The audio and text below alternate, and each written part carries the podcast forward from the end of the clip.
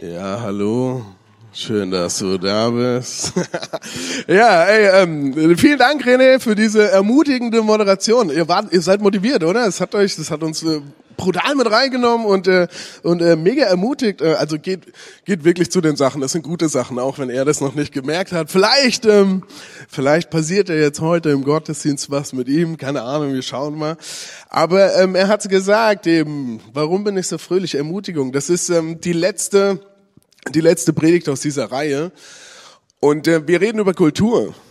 Und ähm, das ist eigentlich cool, dass er es so vorgemacht hat, weil das hat, das spiegelt eine Kultur wieder, ja, die Art und Weise, wie ich hier stehe, die Art und Weise, wie ich etwas mache, äh, wie ich etwas sage, ähm, was für einen Wert ich darin sehe oder eben welchen Wert ich eben nicht darin sehe, das spiegelt einfach eine Kultur. Und ähm, ein großer Part heute Morgen ist ähm, ja Ermutigung. Und wir können das wenn du die Vision dieser Kirche hier kennst, dann äh, wirst du merken, es gibt drei Wörter, die drunter stehen und das ist wertschätzend, relevant und lebendig. Und jetzt könntest du sogar hergehen und sagen, okay, jetzt ähm, ich spule nochmal die Moderation innerlich durch, wertschätzend, relevant und lebendig. Okay, also das sind Werte, Art und Weisen, wie wir etwas tun. Ähm, du hast uns das Gegenteil bewiesen ähm, heute Morgen. Ähm, vielen Dank. Also, Ermutigung ist ein großes Thema, weil unsere Welt nicht unbedingt voll mit ist mit Ermutigung. Wir leben eigentlich eher in einer Welt, die irgendwie gefühlt so ein bisschen chronisch negativ ist. Ja, also ähm, ich zeig dir gleich ein paar Beispiele. Ich erinnere mich an meine Schulzeit. Ich weiß nicht, ob du ein gutes ähm, ähm, positiv zurückdenkst an deine Schulzeit. Ähm, ich erlebe das jetzt gerade eben mit meinen Kids, die jetzt so, ne, der Finn kommt, ist in der Schule, ähm, der Lasse kommt in die Schule und du merkst dir, wow, die sind top motiviert, die haben Lust auf die Schule. Und jetzt könnten wir mal durchgehen, könnten wir sagen, wann nimmt das denn ab? So, wir könnten mal ein paar euch mal fragen, so ist noch cool, Schule? Naja, okay, dann, also das ist schon vorbei. Also, was passiert? Warum ist das so? Ähm, mein Sohn Mann top motiviert, sagt, yes, ich will in die Schule, das ist cool. Ich glaube, das hat was damit zu tun, dass es einfach primär um Leistung geht. Also in Deutschland heißt es setzen sechs. Ja, das wäre natürlich super in der Schweiz, wenn jemand, äh, wenn der Lehrer zu mir sagt setzen sechs, weil dann habe ich ja ähm, eine gute Note. Aber es geht halt nicht darum, in der Schule ähm, Ermutigung zu finden, ermutigt werden, deine Gaben zu entdecken, die da vielleicht in Mathematik, Physik, Deutsch, Geschichte oder was weiß ich sind sondern es geht darum einfach, dass du eine Leistung zu erbringen hast und ähm, wenn du bestanden hast, super, wenn du nicht bestehst, Pech. Und was passiert? Ich glaube, dass viele junge Menschen, Teenager und so weiter, junge ähm, Jugendliche dadurch extrem demotiviert werden, nicht ermutigt werden, in der Schule Gas zu geben, sondern eher so, naja, man muss halt irgendwie durch. Ja? Und das geht weiter. Ähm, du kannst äh, wir können uns verschiedene Bereiche anschauen, Ermutigung als Mangelware, äh, Social Media, die Leute posten ihr Zeug. Ähm, äh, wir reden viel davon, dass es dann aus der Anonymität Diskussionen gibt. Das nennt man dann Shitstorm. Also da wird dann auch mit Dreck geworfen und so. Also ähm, viele solche Sachen gehen ab. Und wenn du zum Beispiel deinen Job anschaust, ist egal, ob du Mama bist oder ob du arbeitest. Wenn du Mama bist, Achtung, das ist ein Prinzip. Also, dein Kind fängt an zu schreien, macht Wäh. Ist für dich ein Zeichen, irgendwas muss ich jetzt machen. Ja? Dann habe ich so meine fünf Punkte. Hunger, windelvoll, müde, irgendwas tut weh, fünftens habe ich vergessen. Ja? Und, ähm, und du, du, du scannst das ein bisschen ab und dann ist dein Kind ruhig. Ich wette, keiner hat gehört von seinem Kind, vielen Dank Mama, dass du dich gerade um mich gekümmert hast, dass du nachts aufstehst für mich, ähm, dass du mich gestillt hast hier gerade oder was weiß ich. Also, sondern es ist einfach ruhig. Ja? Im Job nennt man das, nicht gemeckert ist genug gelobt. Ja? Also, ähm, das ist, ich kenne das so ein bisschen aus, aus, aus der schwäbischen Kultur so. Ähm, da sagt man, wenn der Chef nicht meckert, dann ist das genug Lob. Ähm, so ist es. Also ich glaube, wir leben in einer Gesellschaft, die, die schmeißt jetzt gerade nicht mit Ermutigung um sich rum. Und deswegen müssen wir uns mal, schauen wir uns heute mal ein bisschen an, was im, vor allen Dingen im Neuen Testament steht. Ich habe eine Bibelstelle mitgebracht aus dem zweiten Korinther. Ähm, schreibt der Paulus an die Korinther Und das ist äh, mega interessant und ich lese euch mal, sagen wir 98 Prozent vor von diesem Text und dann schauen wir, was da passiert. Da heißt es, als wir nach Mazedonien gekommen waren, fanden wir in unserer Schwachheit keine Ruhe. Überall bedrängten uns Schwierigkeiten. Von außen Widerspruch und Anfeindungen. Im Inneren Angst und Furcht. Aber Gott, der die Niedergeschlagenen aufrichtet, hat uns, hat auch uns aufgerichtet und zwar durch Punkt, Punkt, Punkt. Okay, Situation, vielleicht kennst du das. Von außen Anfeindung, innen Angst und Furcht. Das ist keine coole Situation. In der Situation steckt dieser Paulus. Und, äh, und jetzt heißt es hier, aber in unserer Schwachheit ne, hat uns Gott aufgerichtet. Okay, wie hat er das gemacht? Wie hat er das gemacht? Da kam der Engelchor und hat gesagt, seid, seid mutig, seid mutig und stark. Komm, wir sagen dir noch Josua 1,9 und, ne, und sowas. Oder die mächtige Stimme aus dem Off, ich bin dein Ermutiger. Ähm, so nach dem Motto, einmal frei sein, nochmal dabei sein und so. Ähm, wie hat er es gemacht? Und jetzt kommt die Lösung. Achtung, jetzt wird's interessant. Wir gehen wir weiter. Die Ankunft des Titus. Okay? Also, Paulus von außen Anfeindung, innerlich Angst und Furcht, schlimm, Situation. Gott ermutigt den Niedergeschlagenen wie? Durch den Titus. Also ich weiß nicht, was du für eine Erwartung an Gott hast. Also ich erwarte von Gott Großes. Aber Titus, komm bitte, hey.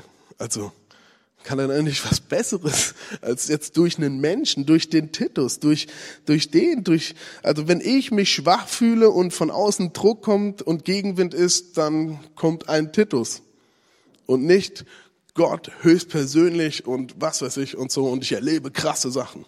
Es kommt ein Titus. Okay.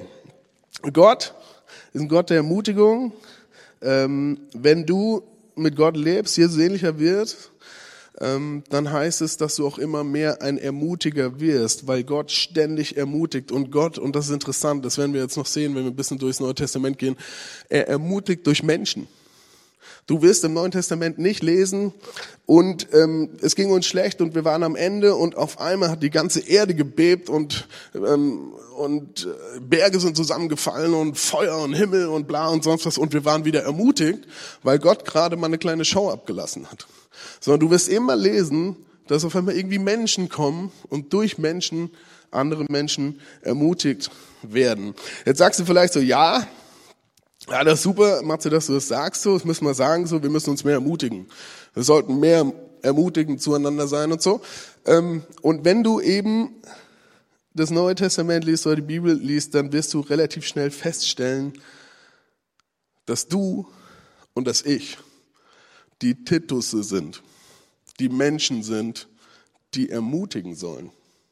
Dass Gott der ist, der fragt, bist du bereit, dass ich dich schicken kann, dass du ein Ermutiger bist.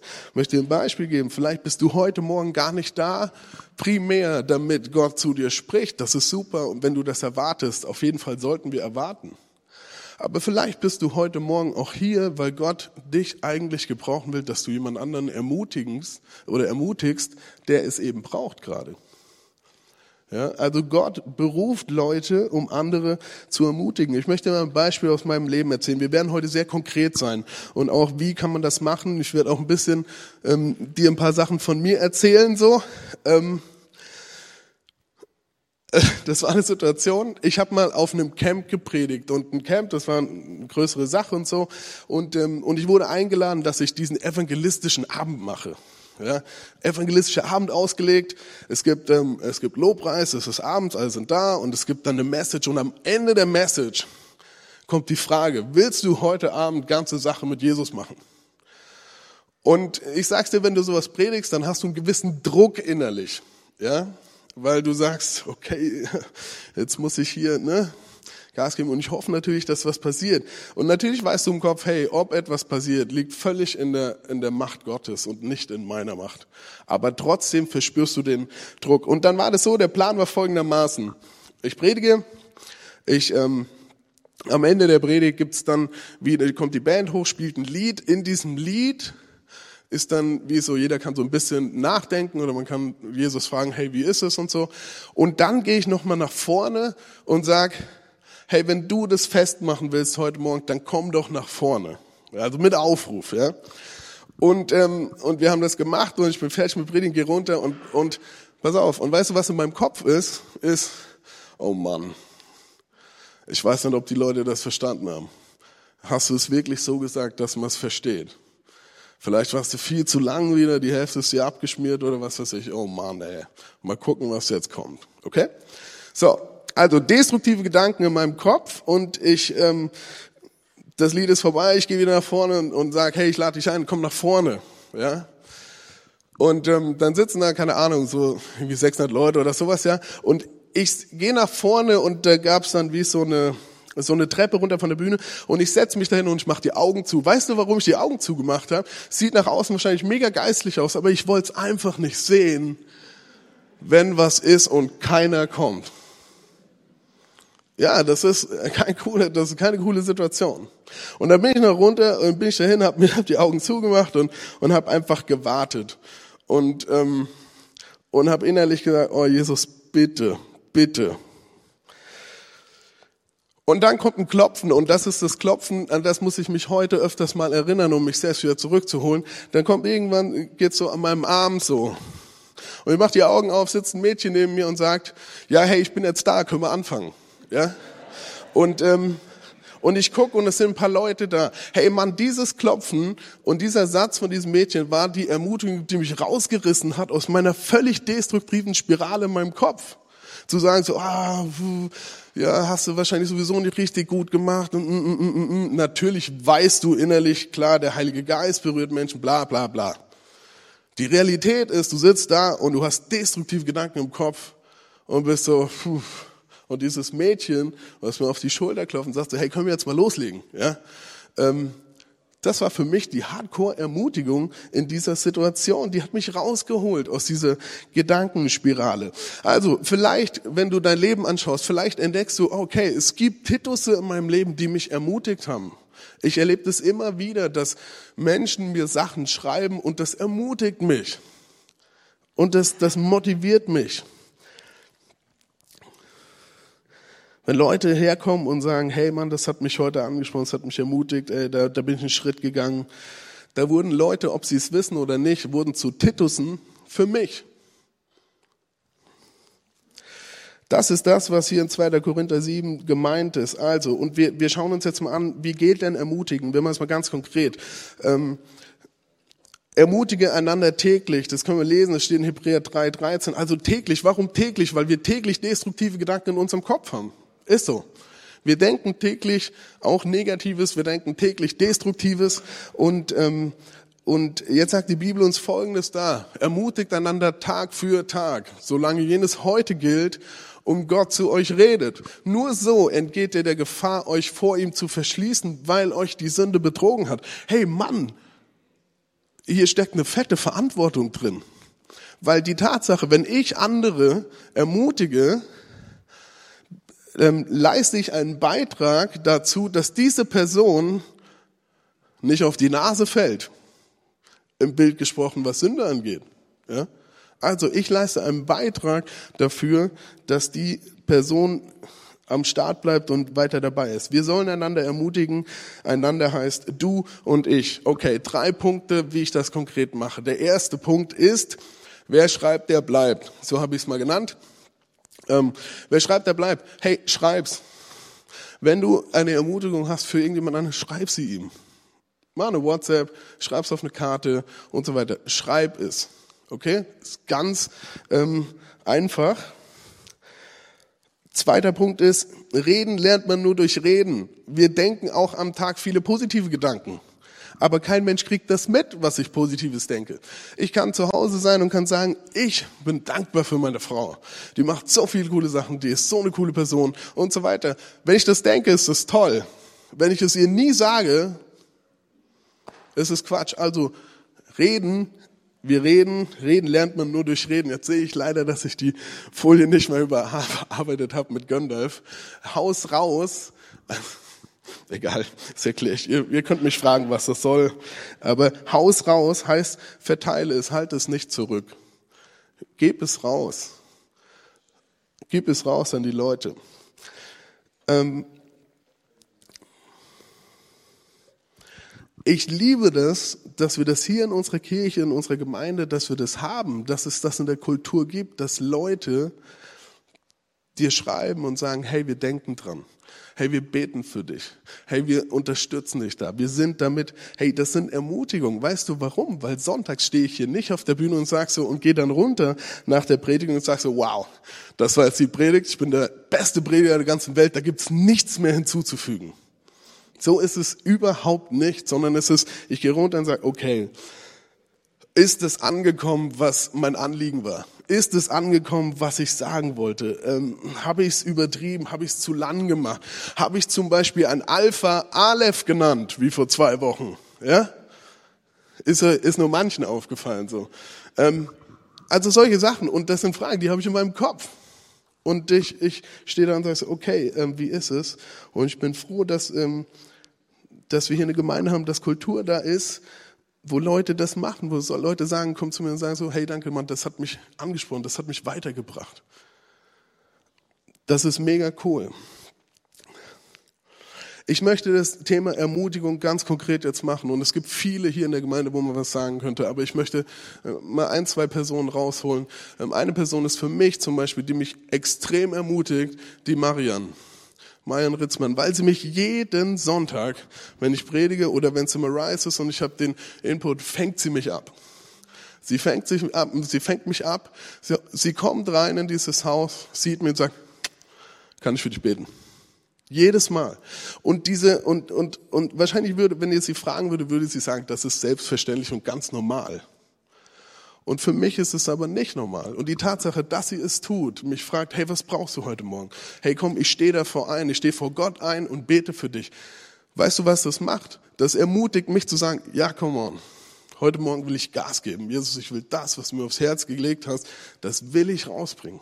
Das ist eine Ermutigung für mich. Ich weiß nicht, ob sie das selbst für sich so wahrnimmt, aber sie wird in diesem Moment für mich brutal zum Segen. Das ist Ermutigung. Ähm, und wie gesagt, es gibt viele ähm, hier in der Gemeinde, wo wir das haben. Hebräer 10, da steht es, lasst uns aufeinander achten. Wir sollen aufeinander achten. Wir wollen uns zu gegenseitiger Liebe ermutigen und einander anspornen, Gutes zu tun. Versäumt nicht die Zusammenkünfte eurer Gemeinde, wie es sich einige angewohnt haben. Ermahnt euch gegenseitig dabei zu bleiben. Ihr seht ja, dass der Tag nahe ist, an dem der Herr kommt. Lasst uns aufeinander achten. Das ist ein Ding der Kultur hier in der Gemeinde. Lasst uns aufeinander achten. wir sind nicht zusammen unterwegs und es ist egal, wie es dir geht. Es ist egal, wo du bist. Nein, so sind wir nicht. Sondern wir wollen uns gegenseitig im Blick nehmen. Wir wollen uns gegenseitig ermutigen.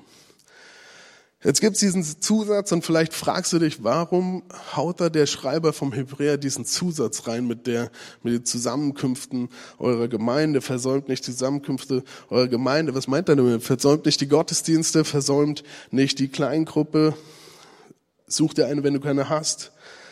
Ich meine, was ist die Situation? Es ist einfach Kultur, wir haben alle viel und es ist eine Entscheidung, ob du sagst, hey, ich gehe straight in den Gottesdienst, jeden Sonntag. Das ist eine Entscheidung, ähm, die musst du treffen. Ich habe mal einen Satz gelesen ähm, von jemandem, der gesagt hat, der Verfasser ist unbekannt, aber ich finde, da ist eine krasse Richtigkeit und Wichtigkeit drin. Er hat gesagt, wenn der Besuch einer Gemeinde für dich nur zu einer Option wird, also das bedeutet, wenn du sagst Sonntagmorgens, ja, Bock oder nicht Bock, hm, keine Ahnung, dann wird es für deine Kinder zur Unnotwendigkeit. Dann werden deine Kinder sagen, pff, ist für mich überhaupt kein Thema. Da muss ich mir nicht Gedanken drum machen. Das ist Kultur. Das ist, dieser Satz beschreibt dann eine Kultur, die du in der Familie lebst. Ähm, jetzt ist die Frage, also warum sagt der Hebräer das? Ist er so einer, der sagt so, ich habe einfach mal Lust, mal ein bisschen mal Watschen zu verteilen. So, mal die Leute abzuklatschen und zu sagen, ja. Ich glaube, er sagt es, weil er sich auch bewusst ist, dass wir in einer chronisch negativen Welt leben. Und dass es wichtig ist, dass wir Momente in unserem Leben haben, wo unser Kopf durchgelüftet wird. Wo diese ganzen also, ja, negativen Gedanken äh, rausgeblasen werden, wo dein Hirn gelüftet wird, wo du wieder siehst, wer Gott ist, wo, du, wo deine Seele Hoffnung kriegt, wo du, wo du wieder denkst oder wo du vielleicht innerlich auch wieder gerade gerückt wirst. Hey, und das passiert, wenn du Gemeinschaft hast mit anderen Christen. Das passiert in deiner Kleingruppe. Das passiert im Gottesdienst. Das passiert in, der, in den Liedern, die wir singen. Da steckt, da, da steckt es drin, dass du wieder, dass du wieder klar gerückt wirst. Ich hatte letztens, hatten wir, als dieser Kleingruppenterm geendet ist, hatten wir das letzte Mal Kleingruppe, haben so ein bisschen zurückgeschaut, wie war's.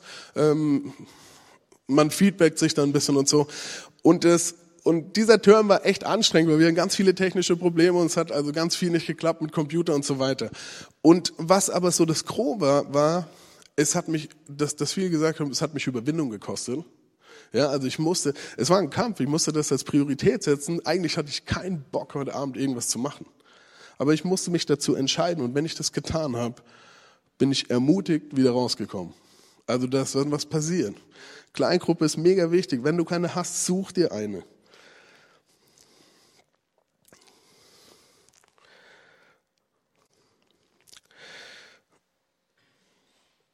Je länger du fern bleibst, nenne ich es mal, umso leerer wirst du. Was passiert, wenn du leer bist?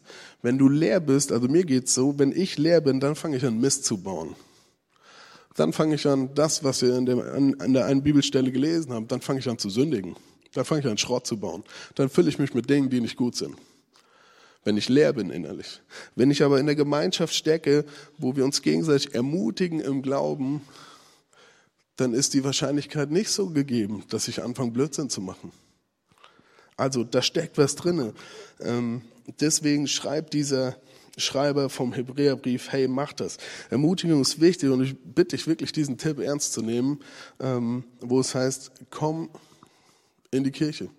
Wenn du sagst, Rishona Halle ist doof, alles cool, dann geh aber irgendwo hin, wo das passiert. Wo du, wo du sonntags, wo dein Kopf gelüftet wird, wo, wo du die deine Perspektive auf Gott wieder ausgerichtet wird, wo das passiert, wo du ermutigt wirst im Glauben. Ermutigung macht den Unterschied und das in jeder einzelnen Situation, ob du ein Teamleiter bist oder, Achtung, jetzt in dieser Situation. Wenn, wenn jemand auf der Bühne steht, wir hatten das Beispiel vorhin und ich glaube, du hast gemerkt, es war Absicht, dass der René das gemacht hat. Ja, es war jetzt nicht, er war jetzt nicht authentisch, sagen wir das mal so. Ja, aber wenn, wenn du auf der Bühne stehst, dann schaust du in Gesichter der Leute und du siehst, und es gibt manchmal Leute, die sagen, die sind voll dabei und du siehst es, das ist ermutigend. Mir hat mal einer gesagt, Matze, wenn du predigst, guck in die Gesichter der Leute, die bei sind, die dich anlächeln, die nicken, die, wenn es ganz krass ist, Halleluja schreien. Ja? Dann, das ermutigt dich. Und ähm, also das heißt, wir können, wir können immer an jeder Stelle über uns überlegen, bin ich ein Ermutiger oder bin ich es nicht? Es geht darum, sich Gott zur Verfügung zu stellen und es anzufangen zu leben. Wir gehen mal in Römer 1, da heißt es jetzt, jetzt geht es nämlich noch weiter, ermutige im Glauben.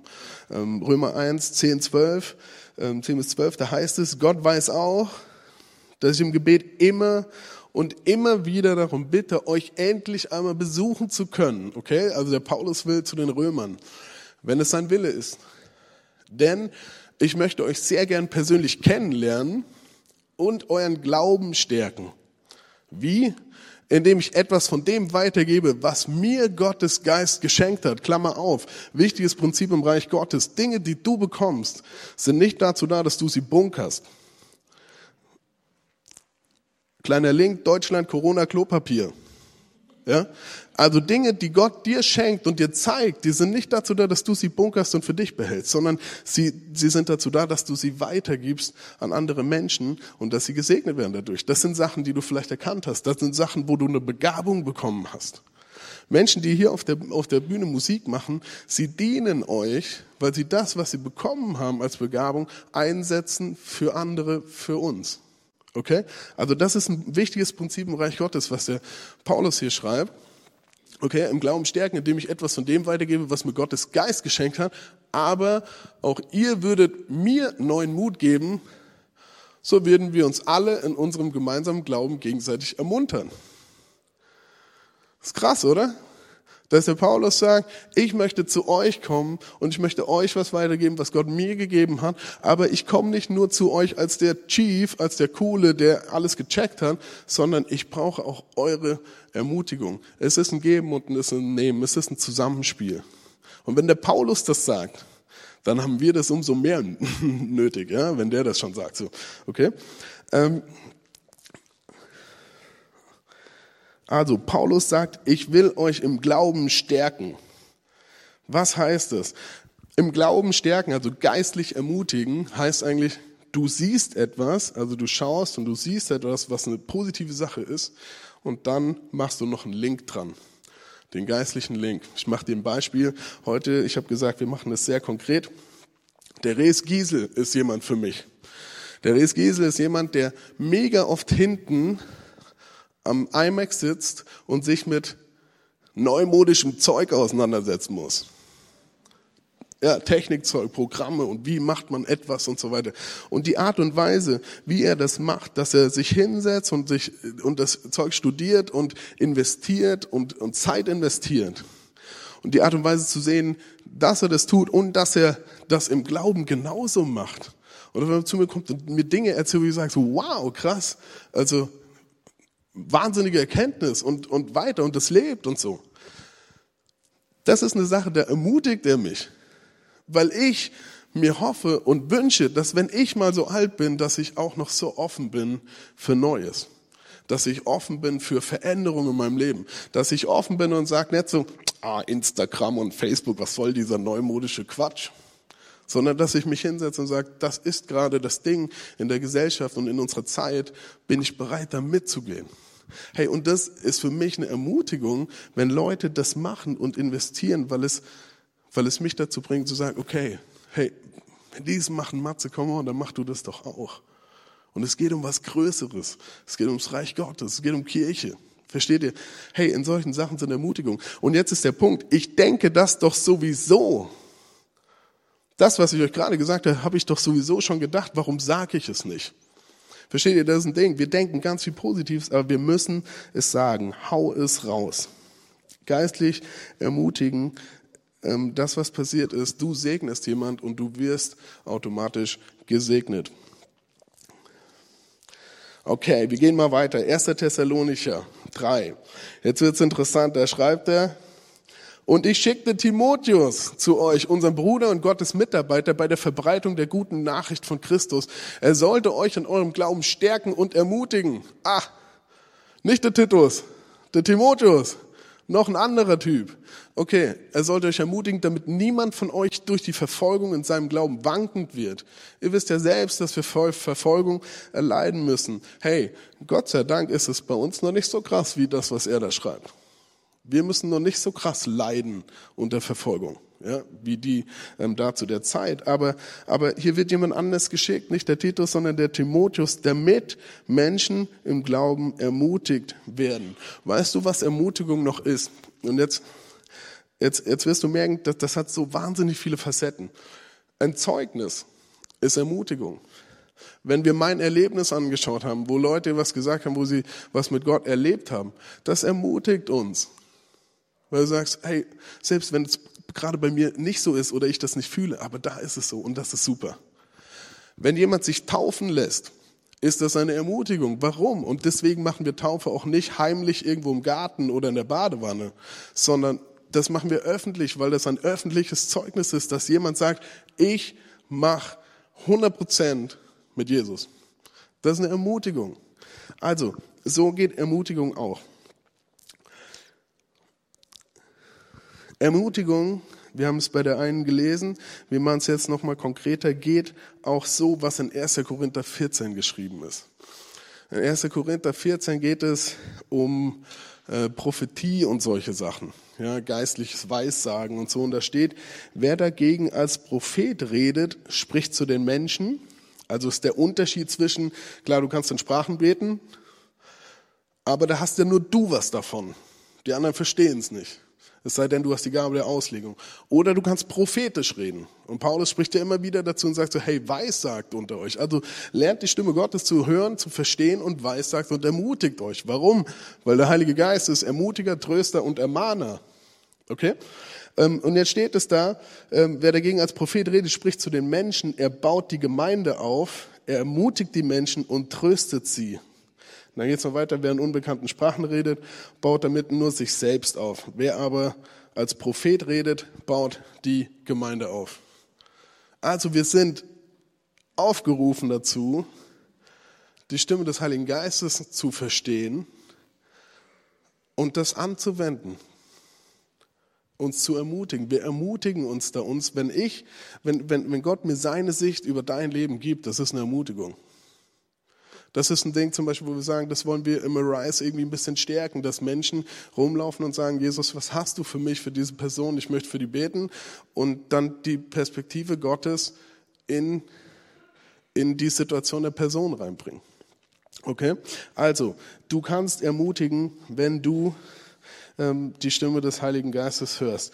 Ähm, mein letzter Punkt ist, ermutige dich selbst, ermutige dich selbst mit der Hilfe Gottes. Sprachengebet, das lassen wir mal im, ähm, in, im Fass drinne, so, das müssen wir jetzt nicht aufreißen, das dauert zu lang. Ähm, ich möchte einen anderen Punkt sagen. Ähm, in die, ich möchte hier eine Situation von David mit reinnehmen, wo er sich selbst ermutigt mit der Hilfe Gottes. Ähm, Situation ist folgende, David ist unterwegs, Du kannst du alles nachleben im 1. Samuel. Er ist unterwegs mit seiner Armee im Einsatz und ähm, als er wiederkommt, entdeckt er, dass die Amalekiter alles platt gemacht haben, dass sie Frauen und Kinder entführt haben und, ähm, und es ist eine miserable Situation. Und die Soldaten von David sind jetzt stinksauer auf David, weil er falsche Entscheidungen getroffen hat und so weiter. Ähm, und jetzt das ist. Also, Situation, vielleicht kannst du dich erinnern, von außen Anfeindung und innen Furcht und Angst, wie wir es gelesen haben ähm, ganz am Anfang. Und jetzt können wir lesen, was David macht. 1. Samuel 30, ähm, da steht es, und David geriet in große Bedrängnis, okay, das war die Situation, weil das Volk ihn steinigen wollte. Denn die Seele des ganzen Volkes war erbittert, ein jeder wegen seiner Söhne und Töchter. David aber, oh, David aber stärkte sich in dem Herrn, seinem Gott. Was hat er da gemacht? Situation ist miserabel. David aber stärkte sich in dem Herrn, seinem Gott. Ich bin überzeugt, er hat zwei Sachen gemacht.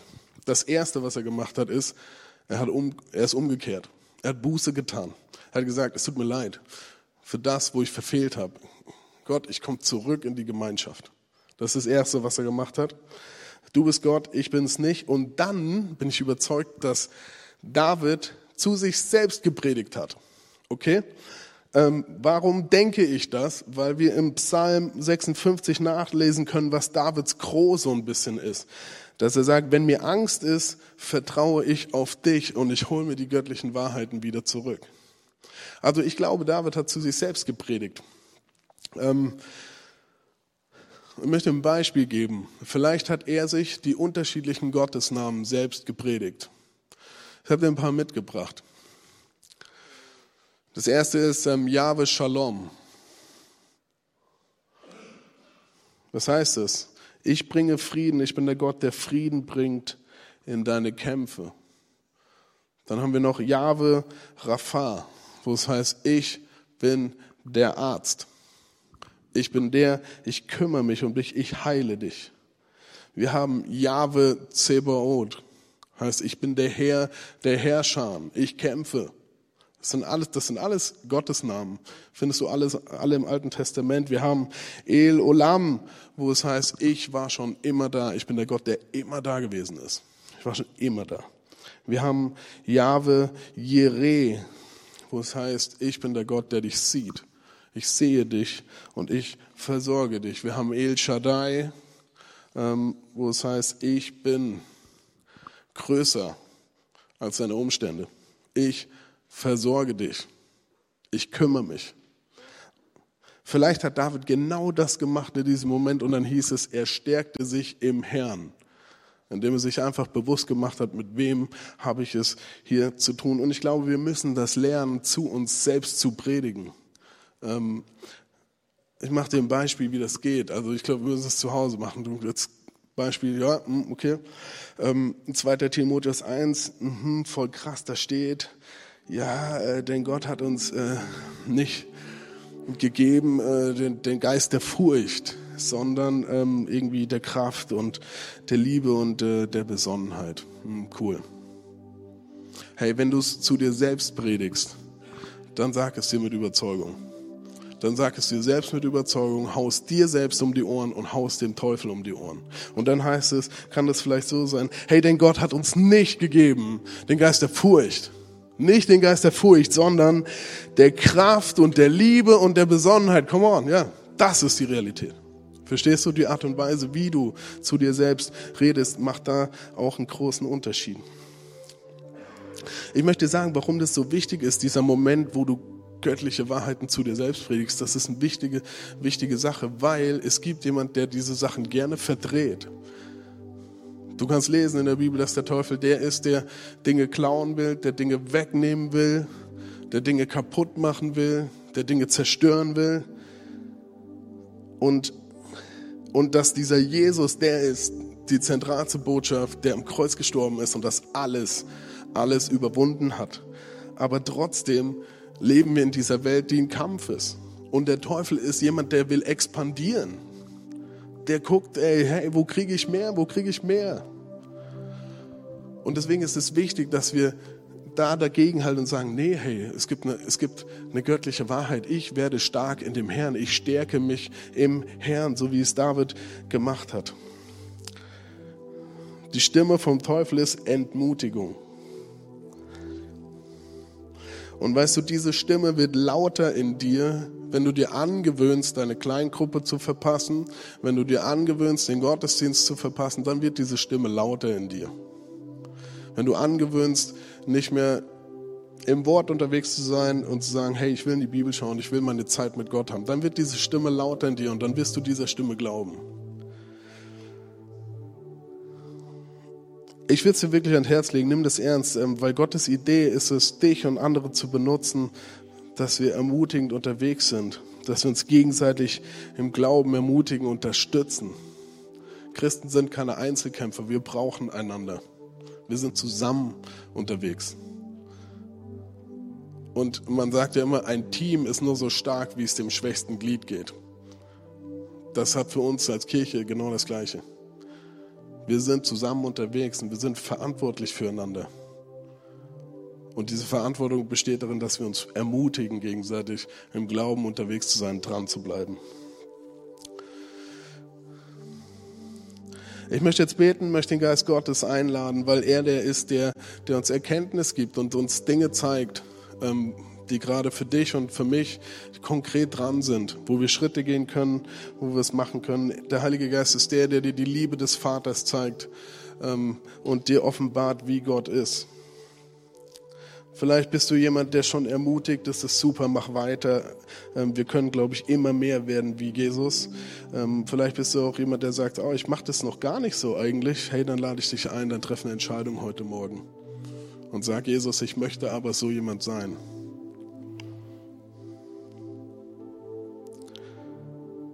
Ich glaube, dass Kirche ein Ort ist, wo wir trainieren können, Jesus ähnlicher zu werden. Wo wir diese Kultur, diese Reich Gottes Kultur trainieren werden. Wo wir ermutigen, Dinge aussprechen. Und das wird Veränderung bringen. Das wird deine Kleingruppe verändern. Das wird deine Gemeinde verändern. Das kann sogar das, die ganze Welt verändern. Vater, ich danke dir, dass wir ja, wenn wir jetzt die Augen schließen dass unser, und unser Herz öffnen, dass du, Heiliger Geist, wirkst. Ich bete, dass du uns zeigst, was unser nächster Schritt ist. Du kennst uns ganz genau, du weißt, wo wir stehen, du kennst unsere Herzen, du weißt, wie es uns geht mit diesem Thema Ermutigung. Und Jesus, ich bete, dass du uns rausrufst, dass wir zu Titusen und Timotheus werden, die andere Menschen ermutigen, wo wir das erleben dürfen, dass wir gesegnet werden und dass wir zum Segen werden wenn wir das leben und wenn wir Menschen ermutigen. Ich bete für alle Menschen, die gerade in diesem Moment auch Ermutigung brauchen, die in Tälern sind, wo Schmerzen da sind, dass du Menschen rufst, dass du Menschen berufst, als Titus, als Timotheus, durch die sie gestärkt werden, im Glauben gestärkt werden. Jesus, und so lade ich dich jetzt ein, oh Heiliger Geist, dass du jetzt, wenn wir ganz kurz eine Stille haben, dass du zu uns sprichst und dass du uns Erkenntnis schenkst, was du heute Morgen machen möchtest.